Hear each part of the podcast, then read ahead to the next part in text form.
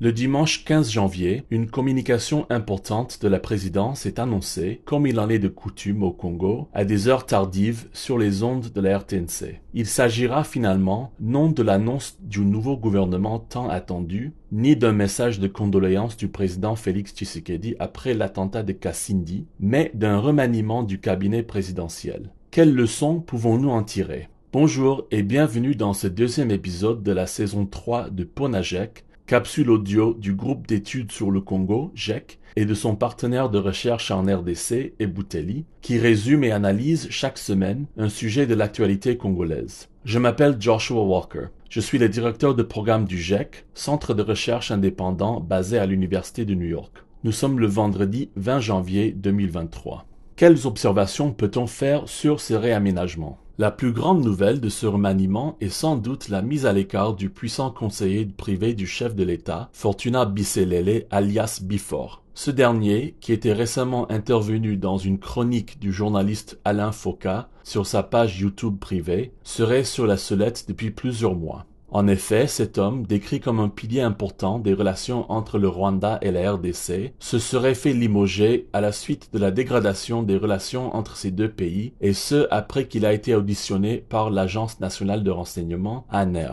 Autour du président Tshisekedi, l'on constate que dans les guerres de palais auxquelles des personnalités comme Vital Kamere et François Béat ont été mises de côté, le directeur de l'ANER, Jean-Hervé Mbelu semble avoir joué un rôle clé. La mise à l'écart des Biselele renforce donc la probabilité de la montée en puissance de Mbelu Biosha. Autre grande nouvelle dans ce remaniement du cabinet présidentiel, l'éjection de Jean-Claude Kabongo, conseiller spécial en matière des investissements. Sera-t-il, comme l'indiquent certaines sources, nommé dans le nouveau gouvernement de surcroît, ce réaménagement semble répondre aux appels à la réduction du train de vie des institutions? Trois directeurs de cabinet adjoints à la place de quatre en 2019, deux conseillers spéciaux au lieu de 9 en 2019, 13 conseillers principaux au lieu de 17 en 2019. Même le lecteur des ordonnances présidentielles à la RTNC l'a souligné, comme pour faire passer le message politique de manière claire. Je cite, Vous avez constaté avec moi qu'il y a eu une nette réduction au cabinet du chef de l'État. Il avait promis, c'est fait, a-t-il commenté. Cependant, pour démontrer une réduction réelle du train de vie de la présidence, cette dernière devrait également rendre public les changements dans les effectifs des conseillers au sein des collèges et des membres du personnel administratif du cabinet. Il serait également intéressant de fixer l'opinion sur l'impact financier qui résulte donc de cette décision présidentielle, car le budget de la présidence en 2022 était supérieur à celui des ministères importants comme la santé ou la défense. Quoi qu'il en soit, le remaniement du cabinet du président de la République représente, comme celui du gouvernement à venir, un repositionnement en cette année électorale plus qu'un véritable changement structurel.